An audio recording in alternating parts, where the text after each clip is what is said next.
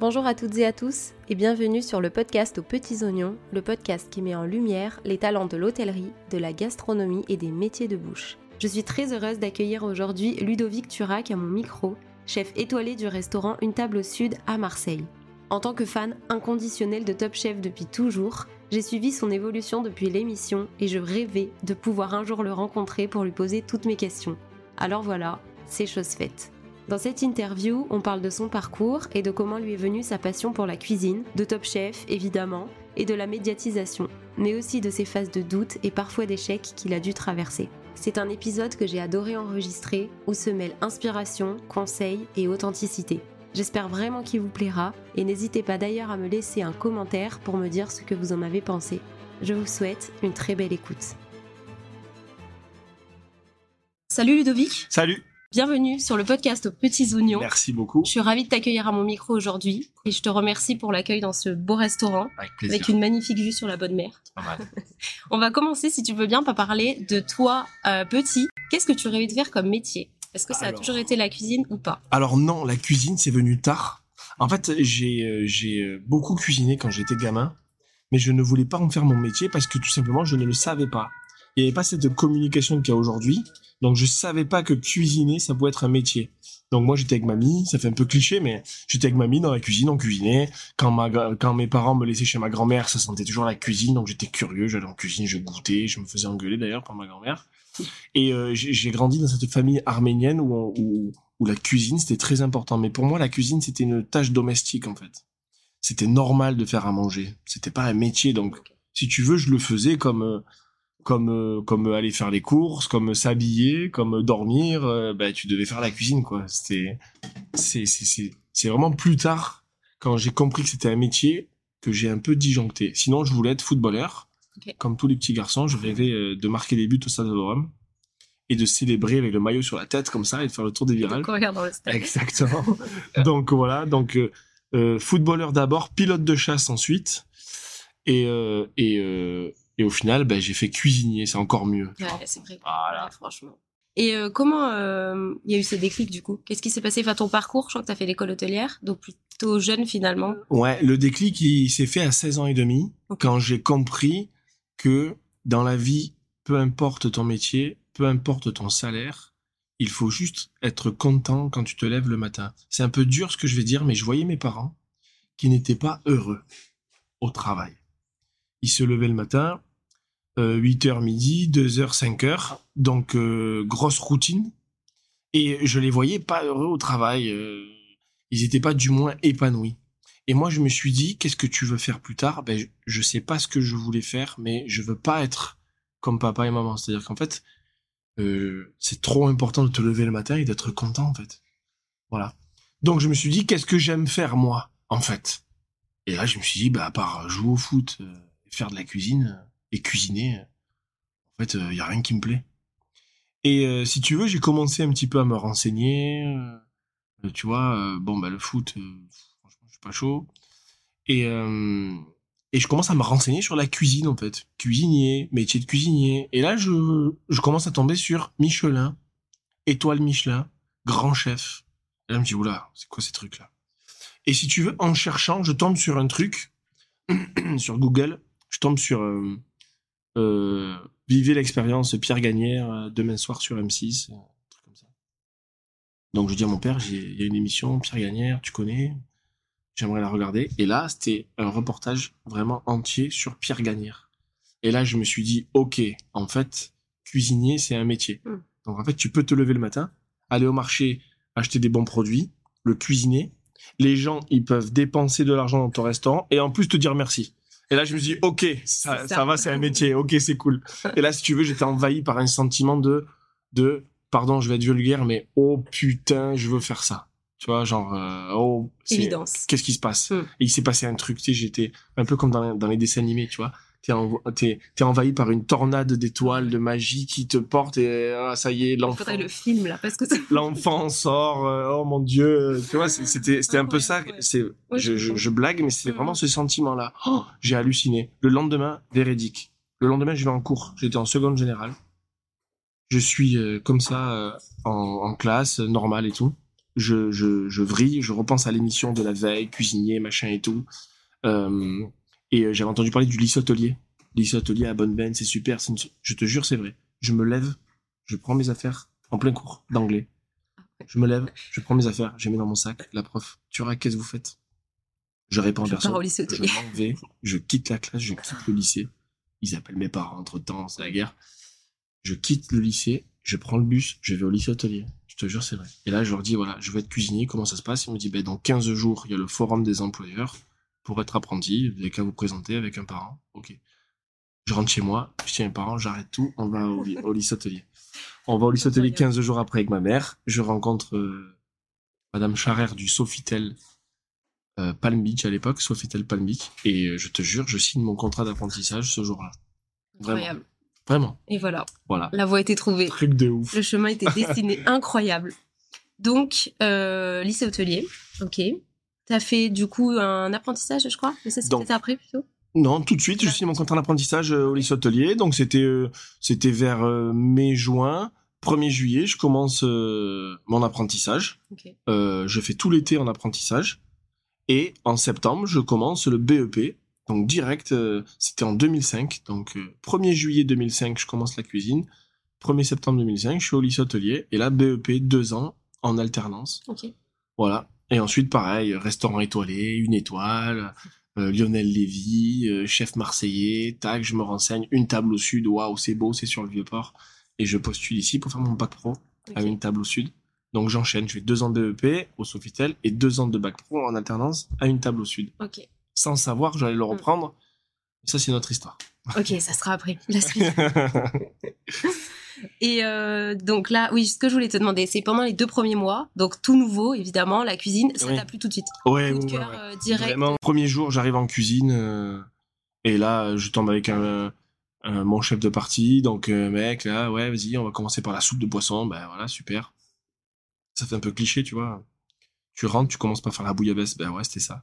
Soupe de poisson, machin. Et là, je, je, je franchement, je, je, je m'éclate. Mm. Je m'éclate et je me dis, putain, c'est vraiment génial. Euh, Je peux faire ça tous les jours. ouais, franchement, c'était c'était vraiment à ce moment-là je me suis dit ok en fait en fait euh, voilà ça y est J'ai trouvé ma bon voie, c'est voilà et c'est Mm. stop Euh, tout s'arrête là ma vie commence maintenant en fait de- Mm. j'ai l'impression d'être né ce jour-là en fait Mais c'est bien parce que c'est assez tôt quand même. Hein. C'est Ouais, relativement j'avais- tôt pour trouver euh, sa voie et s'épanouir aussi vite. Je ouais Enfin, c'est bien quoi. sur le coup tu te rends pas compte Oui. parce que c'est un peu dur quand même tu sais Mm. quand, quand tu commences à avoir 14 ans et demi 15 ans la question c'est euh, qu'est-ce que tu veux faire Euh, Mm, Ouais, c'est ça. c'est quoi ta voie Qu'est-ce que tu veux faire après la troisième? Mm. Et en fait, à cet âge-là, tu sais pas. en fait. Quand tu as 15 ans, pendant deux ans, on te dit qu'est-ce que tu veux faire Qu'est-ce que tu veux faire? Finalement, tu as l'impression que c'est tard. Tu as l'impression Ouais, que tu oui, c'est en retard. Tu as une pression par rapport à ça, mais c'est, c'est, c'est ouf. C'est un peu dommage d'ailleurs. Et c'est pour ça qu'il y a beaucoup de gens qui se reconvertissent à 30 ans. Je pense ils ont fait un truc, euh, bon, bah allez, je prends ça, on verra. Et, euh, et pourquoi pas quand même, mais, euh, mais euh, 17 ans, je, je, je m'en étais pas rendu compte que c'était tôt. J'ai l'impression que c'était presque tard, tu vois. Donc, euh, Ouais, c'est vrai. Mais parce qu'on met beaucoup de pression, je pense, à ce Ouais, niveau-là, ouais, qu'il faut trouver vite. Mais en soi, je trouve que c'est quand même pas mal. Enfin, tu vois, t'as pu prendre à temps le. Ok. Voilà. Donc, euh, apprentissage ici, ici même. oui, donc euh, Voilà, deux ans.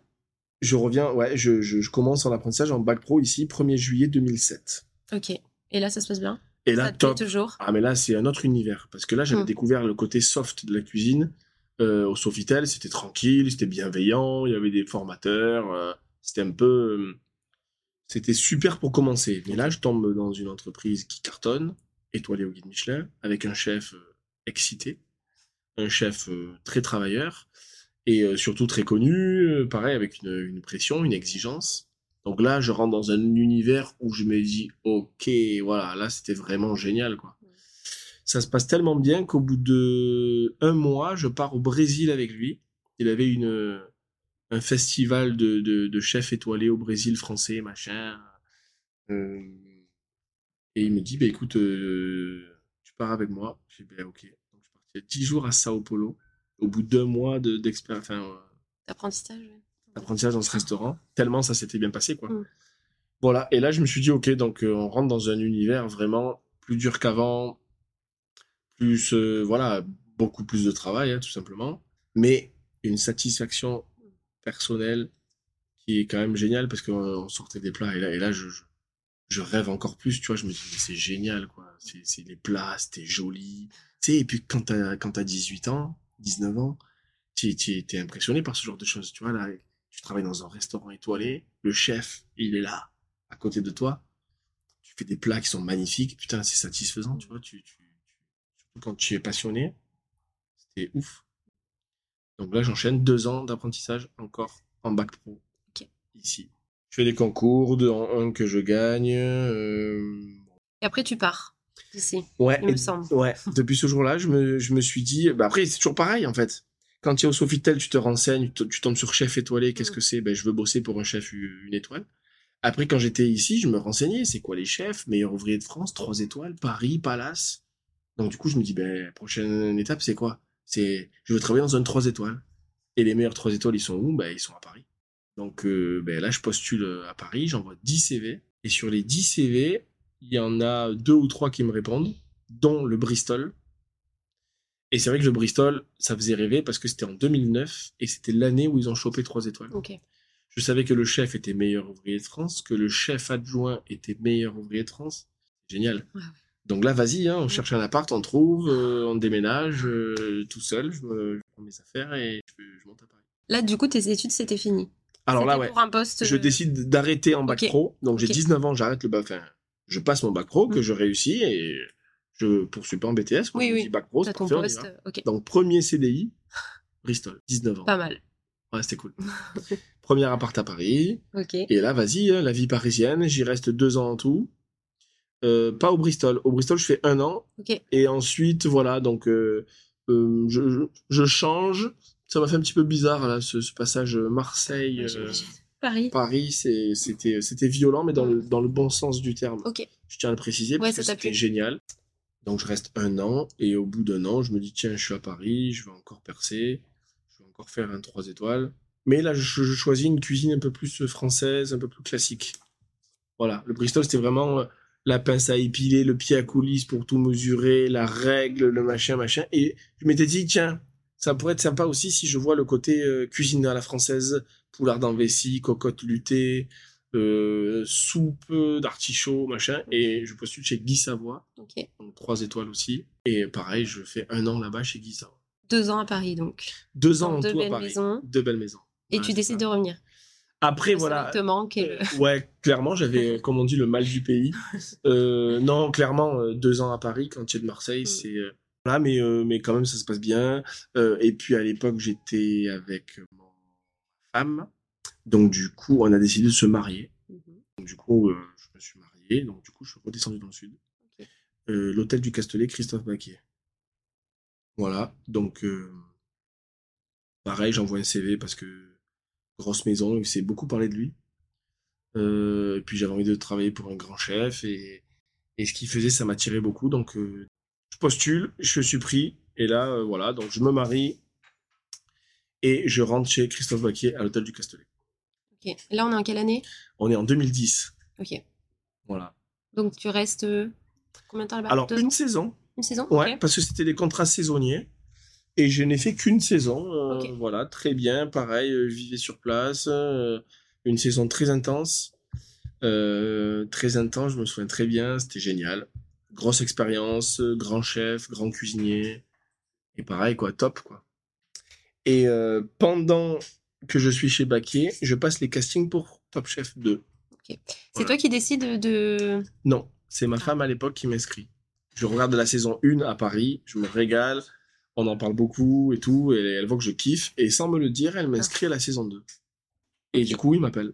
Il m'appelle et je fais les castings et ça, ça match. Donc, Donc là, euh, c'est une sélection. En gros, enfin, il convoque Ouais, tous ceux qui ont postulé. casting. Et après, il y a. C'est ça, il y a une présélection sur CV, ensuite il y a une vidéoconférence, et ensuite il y a deux épreuves de cuisine à Paris. Et au final, ils, constru- ils construisent l'équipe de 14 qui vont faire l'émission. Ok. Donc c'était génial. Euh, voilà, Top Chef. Donc euh, à ce moment-là, j'arrête le Castellet parce que la saison se termine et Lionel Lévy, donc le chef d'une table au sud, me rappelle en me disant écoute, c'était génial, on s'entend bien, nanani, ton apprentissage c'était chouette et tout, je te propose une place de sous-chef. Là à ce moment-là, euh, j'arrête tout et je reviens à table au sud.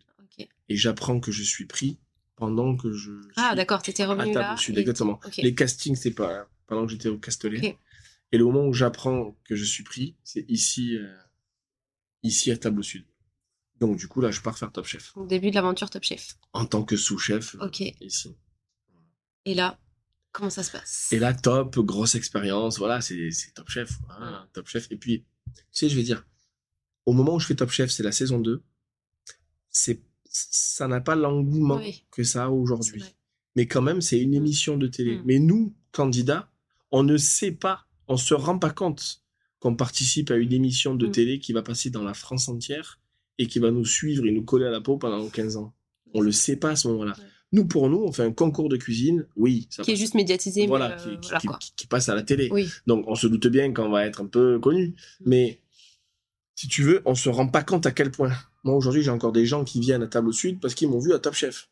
Ils savent pas qu'on a une étoile, ils se renseignent à peine, mais ils veulent aller chez un candidat de Top Chef. C'est quand même, tu vois, euh, c'est quand même euh, 12 ans, 13 ans après. ouais, c'est clair. On en est encore là. Ouais. Et euh, donc Top Chef, ça se passe super bien. Je, je, je fais jusqu'en quart de finale, grosse expérience, voilà, génial, hein, tu te mesures aux autres. Et puis euh, nous, on avait un groupe un peu sympa parce que quand tu regardes tous ce qui sont devenus, on a tous euh, percé euh, pas mal quand même. Il y avait quand même Stéphanie Lequelec, il y avait quand même Paul Arthur, Fanny Ray, Ronan, Pierre Sang. Euh, tu vois, on est quand même euh, quasiment tous, on a ouvert notre maison derrière, quoi. Trop bien. Donc l'expérience Top Chef, ok. Euh, T'as aimé le côté euh, médiatisation, télé et tout Ça t'a plu? Euh, oui, tu te rends compte que c'est dangereux? Mm. parce que quand tu passes à la télé, euh, voilà, c'est c'est c'est ça peut être à double tranchant. Ça peut être euh, ça peut être tu peux te- tu peux être détesté comme aimé. Donc moi, je pense que j'ai eu de la chance parce que je pense que j'ai eu plutôt une belle image. Ça s'est bien passé. Donc c'est plaisant, mais euh, mais euh, c'est un peu dangereux quand même. Voilà. Et t'as trouvé que c'était différent entre ce que tu voyais l'année d'avant à la télé et ton expérience euh, au cœur de l'émission? Ben, le problème, c'est qu'après, tu te rends compte que c'est une émission. Mm. Donc, il y a du montage. Mm. Donc, c'est scénarisé, en fait. Et ça, c'est le côté un petit peu... pas dommage, parce que ça fait partie du... Ça fait partie du... Oui, de l'expérience télé, quoi. de l'expérience. Ouais. Mais nous, on n'est pas des acteurs, Oui, on est des ça. cuisiniers, en fait. Donc, il y a des choses qu'on sait pas, il y a des choses qu'on découvre. Et c'est pour ça, des fois, ça peut être dangereux. Il y a des choses, tu penses qu'elles vont passer, ça passe un pas. exemple ou un, un moment qui t'a marqué Ouais, sujet. j'ai un exemple. Ah ouais, de ouf. J'ai un exemple de ouf. En fait, euh, je me souviens d'une épreuve où je finis euh, premier. D'accord Et il y a Paul Arthur. Paul Arthur Berland, qui à l'époque euh, travaillait au Meurice pour euh, Yannick Aleno. Maintenant, il a ouvert son restaurant à Paris. Paul Arthur, il galère. Il galère, mais sévère. Et moi, par amitié, mais vraiment par amitié, je vais l'aider. Parce que j'ai fini, je vais l'aider. Et là, t'as toutes les caméras autour de nous. Genre, qu'est-ce que vous faites, Ludovic Vous êtes en train d'aider Paul? Comment ça se fait? Paul, il est dans la merde, il y arrive pas tout seul? Du coup, vous l'aidez? J'ai dit, non, écoutez, euh, euh, c'est vrai, euh, je l'aide, c'est normal, on est des cuisiniers, on s'aide et tout. fini, ouais. Euh, Paul Arthur, comment vous vivez le fait que Ludovic vous aide? Parce que du coup, si vous aide pas, vous pouvez pas envoyer votre plat. Hein, Paul Arthur Hein? Et du coup, Paul Arthur qui dit, ouais, ça va, c'est mon pote, moi aussi je l'aurais aidé si... Bon, ok. Et du coup, le truc, il se termine. Et, euh, et moi, je commence à me rendre compte que ce que j'ai fait, c'est plutôt sympa, mais je l'ai fait par amitié. Je veux dire, je l'ai pas fait pour qu'on dise Mm. de moi que je l'ai aidé. Et du coup, en interview, en ITV, comme toi et moi là maintenant, la, la nana, je sais plus comment elle s'appelle, elle me dit, euh, euh, Ludovic, est-ce que tu es conscient euh, que tu as quand même aidé Paul Arthur? Et est-ce que tu peux nous dire quand même que, bon ben voilà, c'est quand même grâce à toi qu'il a envoyé son plat. Ça c'est clair. Et moi, je n'ai pas dit, je n'ai pas voulu dire, oui, c'est grâce à moi qu'il a envoyé son plat. En gros, elle voulait que je dise, euh, mec, euh, Sans moi. Paul Arthur, dis-moi merci mon pote, parce que sans moi, tu es mort aujourd'hui. Donc si jamais. Euh, t'as envoyé ton plat, c'est grâce à moi. Et moi, j'ai pas dit ça. J'ai dit non, écoute, je peux pas te dire ça, je suis pas d'accord. Du coup, ils n'ont pas passé la séquence où je l'aide. Parce que je lui ai pas dit que je l'avais aidé, j'ai pas dit que c'était grâce à moi. Ah. Et du coup, quand tu regardes l'émission sur ton canapé, ils ont même pas passé le moment où Paul Arthur était en galère où je l'ai aidé. C'est-à-dire qu'en fait, euh, Ah, Ils ont je aidé, bah, tout il- enlever, quoi. Voilà, ils ont pris le passage où il filmait quelqu'un d'autre Ok. Et euh, personne n'a vu que Paul Arthur était en galère et que je l'ai aidé parce que c'était pas intéressant pour eux parce que je l'ai pas dit. Mm. Ça n'a pas fait le Du coup, ils buzz. ont carrément pas passé. Et du coup, Ouais, là, tu réalises, tu te dis, ok, Hmm. Donc c'est pas un concours de cuisine, c'est une émission Mm. de télé. Je leur crache pas dessus, c'était super, c'était génial. Euh, S'il faut le refaire, je le referai. Enfin, tu vois, j'ai aucun problème avec ça. Hein. Mais euh, c'est une émission de télé, en fait. C'est pas un concours de cuisine. Mm. Voilà. Et qu'est-ce que bah, aujourd'hui tu me disais que tu, tu remarques qu'il y a encore des effets qui sont là même tant d'années après. Oui, en sortant oui, de en sûr. sortant de l'émission, t'as vu ça Bien aussi sûr. tout de suite. Ben après, euh, après c'est puissant, Top Chef. Mm. C'est puissant. Euh, et puis euh, les gens, ils, ils, ils voient des belles choses à la télé. C'est- quand même un beau côté de notre métier. Et puis c'est grâce à Top Chef aussi que les gens, les jeunes ont plus envie, ont plus, pardon, envie Mm. de faire ce métier. Moi, quand j'ai dit à mon père, à l'âge de 16 ans et demi, je veux faire cuisinier, il m'a dit, tiens, ouf. Il m'a dit, c'est n'importe quoi. Tu vas travailler en sous-sol, tu vas peser 120 kilos, il va y avoir des flammes de 3 mètres, ça va hurler, tu vas envoyer 1000 couverts par... Non, mais c'était l'image Ouais, du cuisinier. non mais oui, c'est Gros, gras, transpirant, qui hurle. dans la cave de- oh, du, du restaurant. mais c'est un peu ça. Tu sais, euh, C'est l'image du cuisinier, du cuistot d'avant. ouais, vrai. le gros le tablier, cuisinier. le- ouais. voilà. Et, et, et Top Chef, grâce à Top Chef, euh, je, je pense que ça a donné une image beaucoup Mm. plus sexy de ce métier. Ouais. Et aujourd'hui, maintenant, quand tu dis que tu vas être cuisinier, ben, c'est devenu presque normal. Ouais, tu vas être cuisinier, ben, c'est normal, c'est cool, tu fais des bons plats, euh, ça plaît aux filles, euh, les gens vont te regarder à la télé. Euh, non, mais ça, c'est, ça, c'est le bon côté. Oui, oui, Il faut pas le nier. ça, a donné une autre image Voilà. quand même au monde de la cuisine. C'est aussi dangereux Mm. parce que ce n'est pas la réalité. Voilà. Euh, tu fais pas des virgules de purée dans l'assiette et t'es pas une star. Non, avant d'en arriver là, il faut apprendre les bases, il faut avoir un bon formateur, il faut aller à l'école, il faut passer des diplômes. Il faut faire attention, hein, tu n'es pas chef euh, demain tout de suite comme ça, mais tu n'es même pas cuisinier tout de suite comme ça. Il faut, j'ai envie de dire, toute une vie, mais il faut au moins 20 ans, 30 ans pour devenir un bon cuisinier. Donc. Mais quand même, ça, ça nous a aidé aussi à embaucher et, et à donner une image plus sexy. Donc voilà, c'est c'est ce que je disais depuis le début, c'est à double tranchant. C'est ça, ouais. C'est génial Il faut rester dans parce la... que c'est beau et c'est top, mais il y a une réalité Mm. qui est différente de ce qu'on voit à la télé. faut bien garder ça en tête. Exactement, Que c'est pas la réalité, mais que il y a quand même une, un bon côté à prendre. c'est ça. Est-ce que tu veux finir cette partie euh, Top Chef avec un souvenir euh, vraiment mémorable que tu as de cette expérience? De Top Chef? Ouais. Non. S'il y en a un que euh, tu dois retenir. Non, non, je me souviens que c'était génial. Je me souviens que j'avais 21 ans. T'as pas une épreuve en particulier qui t'a plus marqué Franchement, tout, tout, tout, c'était vraiment génial. Euh, Tu te rends compte, c'était Mm. tellement prenant, c'était tellement euh, 1000% tout le temps. euh, Ça a duré combien de temps en tout, du coup, le... Ça dure 4 semaines euh, quand tu es sur place, parce que tous les Ah deux jours, il y a un éliminé à peu près. Donc 3 semaines, 3 semaines et demie. Moi, pour moi, ça a duré euh, facile 15 jours, je Mm. crois, parce que je suis en quart de finale, donc ouais, un peu plus de, un peu plus de 15 jours. Et euh, non, anecdote, non, j'ai fini dans le bêtisier parce que, parce que je, je suis tombé à un moment donné. J'ai fait une chute incroyable sur le plateau, j'ai fini dans le bêtisier. Magnifique. Donc, euh, ce qui est bien, c'est que 10 ans après, dans le bêtisier de Noël de Il y a Chef, toujours ah toujours ouais. la chute. euh, voilà. Mais comme ça, on n'oublie pas, quoi. Comme ça, on n'oublie pas. Voilà, j'aurais préféré que ce soit pour un grand plat que j'ai sorti. Ben non, Ouais, mais non, et pas sa place au bêtisier C'était pour ma chute. Ouais. Voilà, donc, Magnifique. Vivement Noël pour re- revoir cette scène encore. voilà. ok, trop bien. Euh, ben parfait pour cette partie Top Chef qui fait partie de ton parcours quand même et de qui tu es aujourd'hui, je pense, mine de rien. Mm. Ça t'a permis de te construire. Euh, on va revenir au restaurant ici, du coup, là où on est aujourd'hui. Une étoile en 2015. C'est ça. Tu étais chef, du coup, déjà. Exactement, j'ai repris le restaurant en 2013. Ok. Qu'est-ce que ça a changé pour toi? Ça a changé, ben, c'était le plus beau jour de ma vie professionnelle, clairement. hein, Quand tu as 26 ans, une étoile, Mm. plus jeune chef Plus jeune chef, ouais. France, voilà, ça fait plaisir, quoi. Tu vois, c'est, c'est, le plus beau jour de ma vie professionnelle. C'était génial. euh, en même temps, c'est un sentiment de fierté, et en même temps, c'est une responsabilité qu'il faut prendre avec sérieux, parce que euh, voilà, tu représentes Marseille, tu représentes la gastronomie, le Michelin te fait confiance, il faut que tu leur rendes l'appareil, les gens viennent dans ton restaurant euh, manger dans un étoilé, donc il faut que tu sois à la hauteur. Donc c'est à prendre avec beaucoup d'humilité quand même, et, et voilà, concentration, passion, on continue. Et donc, cette étoile, combien de temps elle est restée? Cette étoile, je la perds en 2021, donc pendant le Covid, Mhm. moment difficile. Je perds cette étoile qui est un petit peu liée à ma vie. euh, J'ai l'impression que c'était un peu avec, euh, comment te dire, Ton état d'esprit Ouais, mon état d'esprit, c'était un moment où je me cherchais, où j'avais envie d'évoluer, donc j'avais, je, je tentais des choses. Et puis après, il faut dire quelque chose.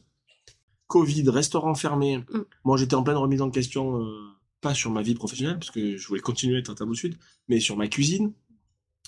Voilà. Et, euh, et là, chaud bouillant, quoi. Tu perds l'étoile et c'est un peu violent parce que pas trop d'explications, Mm. voire pas du tout. Et, euh, et le restaurant fermé. Tu vois, c'est chaud parce que du Ouais. coup, en même temps, c'est bien parce que tu as un peu de temps pour refaire une carte, Mm. mais en même temps, euh, pff, voilà, c'est dur, dur. Ah ouais, ouais.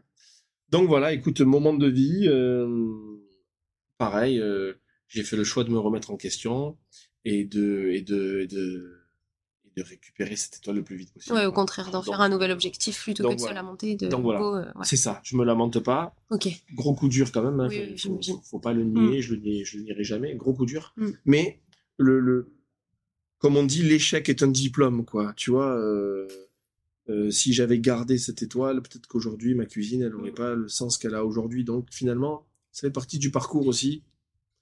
Euh, je le regrette pas du tout. Et puis ça m'a permis de me, de me surpasser. Et c'est pas fini aujourd'hui, ça m'a, ça m'a ouvert un, univers- un nouvel univers où j'ai, où j'ai envie d'aller plus loin. Quoi. Tu l'as retrouvé après en plus. Je l'ai retrouvé tout de suite après, l'année d'après. Voilà. Euh, je pense que la remise en question a, a été bénéfique, ça m'a fait du bien. Euh, j'ai mobilisé une superbe équipe aussi parce que les gars ils m'ont pas lâché, ils m'ont suivi.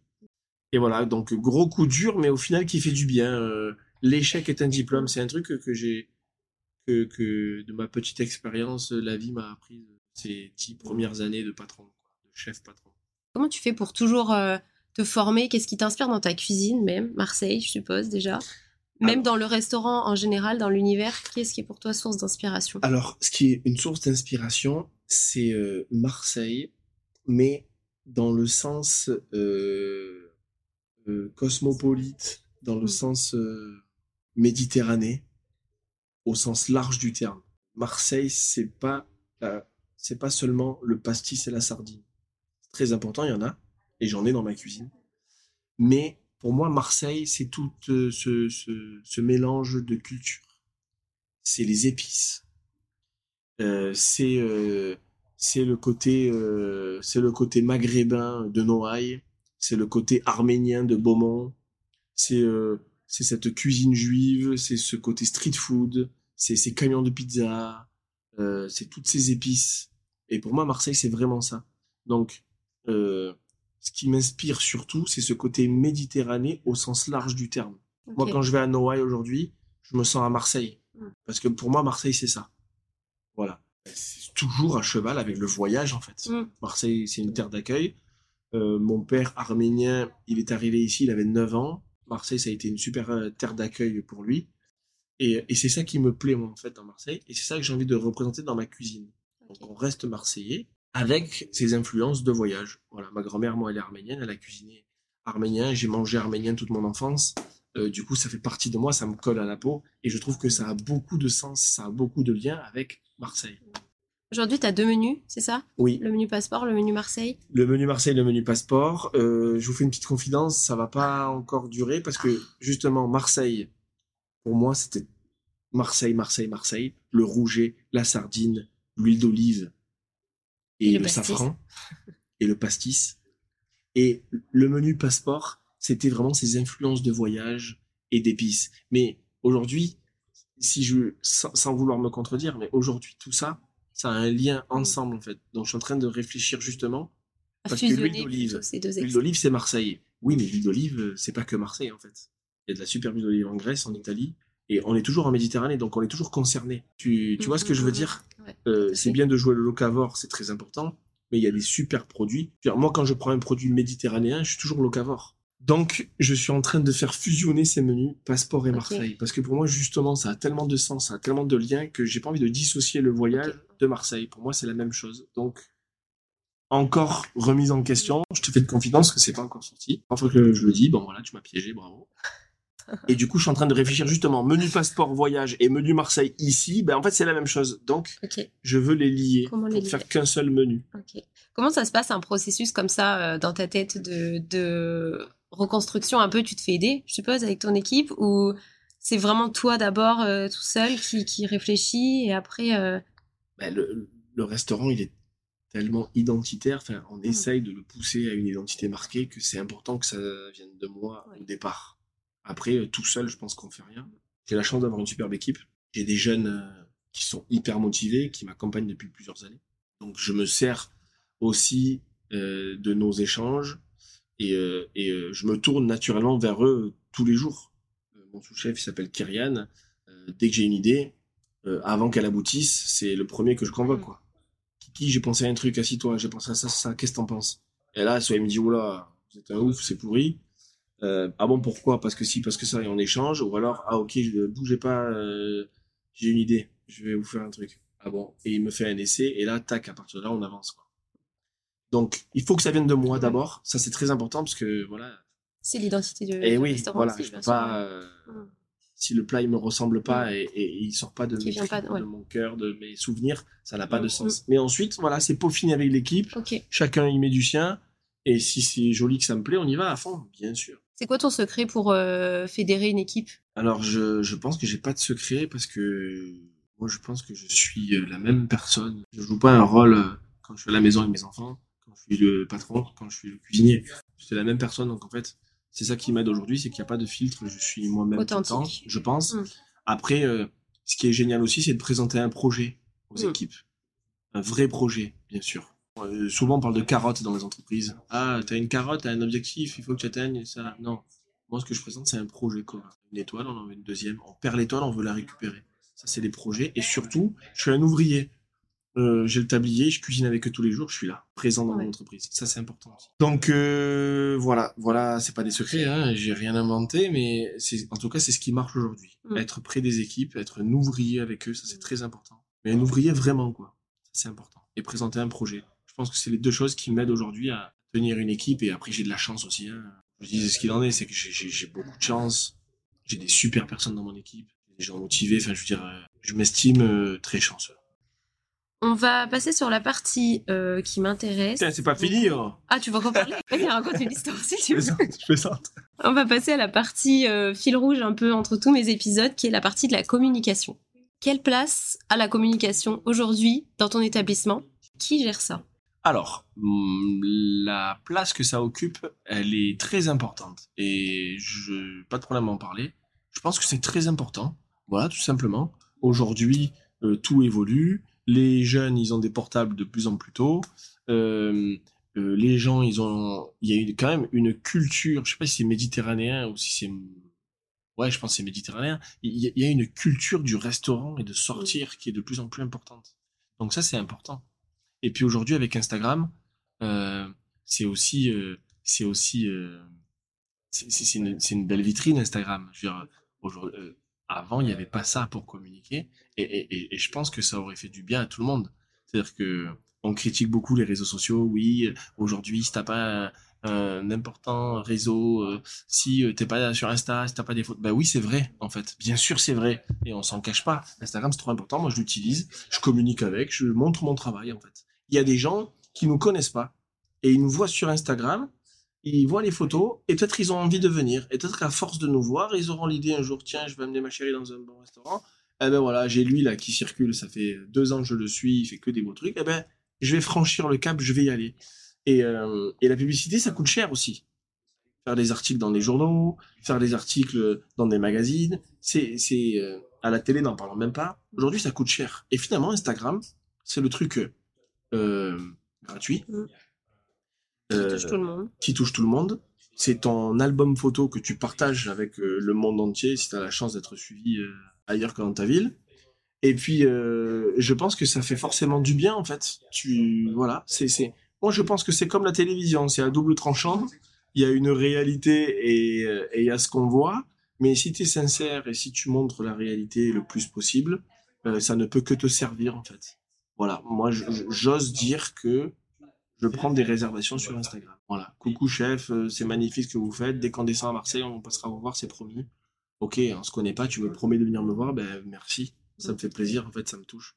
Ça a une place très importante. Voilà. À double tranchant également, parce qu'il faut que ça reflète la réalité. Voilà. Exactement. Tu peux Ouais. pas dire, euh, je suis happy avec mes cuisiniers aujourd'hui, on échange et on crée des belles recettes, et tu arrives ici, tu hurles sur tes gars, et c'est pas bon.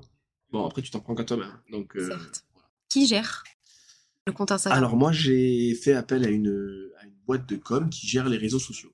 Voilà. Donc, ce qui est génial, c'est que ils sont photographes et ils sont webmasters. Donc, ils viennent faire les photos. Ils sont là et ils nous suivent toute la journée, euh, tout ce qu'on fait. euh. Moi, je fais comme s'ils n'étaient pas là. Euh, je vais sur le porche, moi, j'achète mon poisson, on me prend en photo. Euh, voilà. Et ensuite, on sélectionne les, ils sélectionnent les photos, ils me, les envoient. Moi, je dis oui, non, oui, non, oui, non. Et, euh, et tout simplement, ils, publient. Ils publient tout seuls. Ok. On va voir. On va sur Insta. Allons. On vérifie tous les deux. Allons, Allez, on va sur. Instagram. Donc là, euh, par exemple, c'est pas du tout posé. Je suis avec mes gars, je suis en train de cuisiner.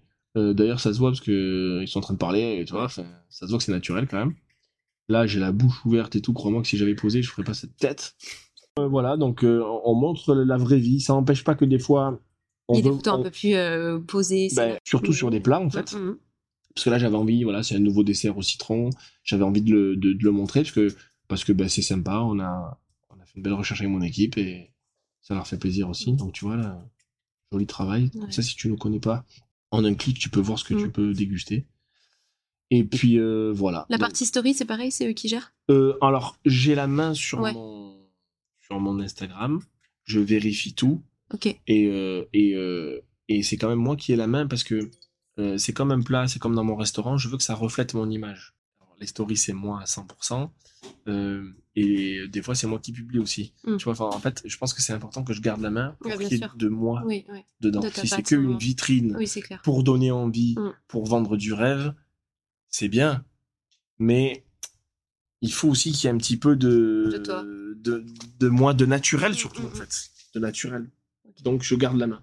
Et les messages privés et tout, évidemment, du coup, c'est toi qui réponds. qui C'est moi, je, je suis connecté, Instagram, c'est ouvert, euh, Mm. 24 sur 24, c'est ouvert. Ouais. Je réponds tout le temps. euh, voilà, je check mes mails, je check mon Insta euh, le matin, en fait. Ça fait partie de la petite routine. Ah, de- Exactement, je reçois des mails, je reçois des Et messages. ça permet de garder un lien aussi avec les clients qui est différent. Exactement. de- ouais. Exactement. Je pense que quand il y a un commerce, quand il y a un restaurant, quand il y a un commerce en général, euh, Insta, ça ne peut que t'aider en fait. Très bien. Magnifique. J'ai entendu tout ce que je voulais entendre. On va terminer avec les questions signatures du podcast. Quatre petites questions. La première, quel est ton dernier coup de cœur euh, food ou euh, hôtel ou enfin hôtellerie euh, gastronomie?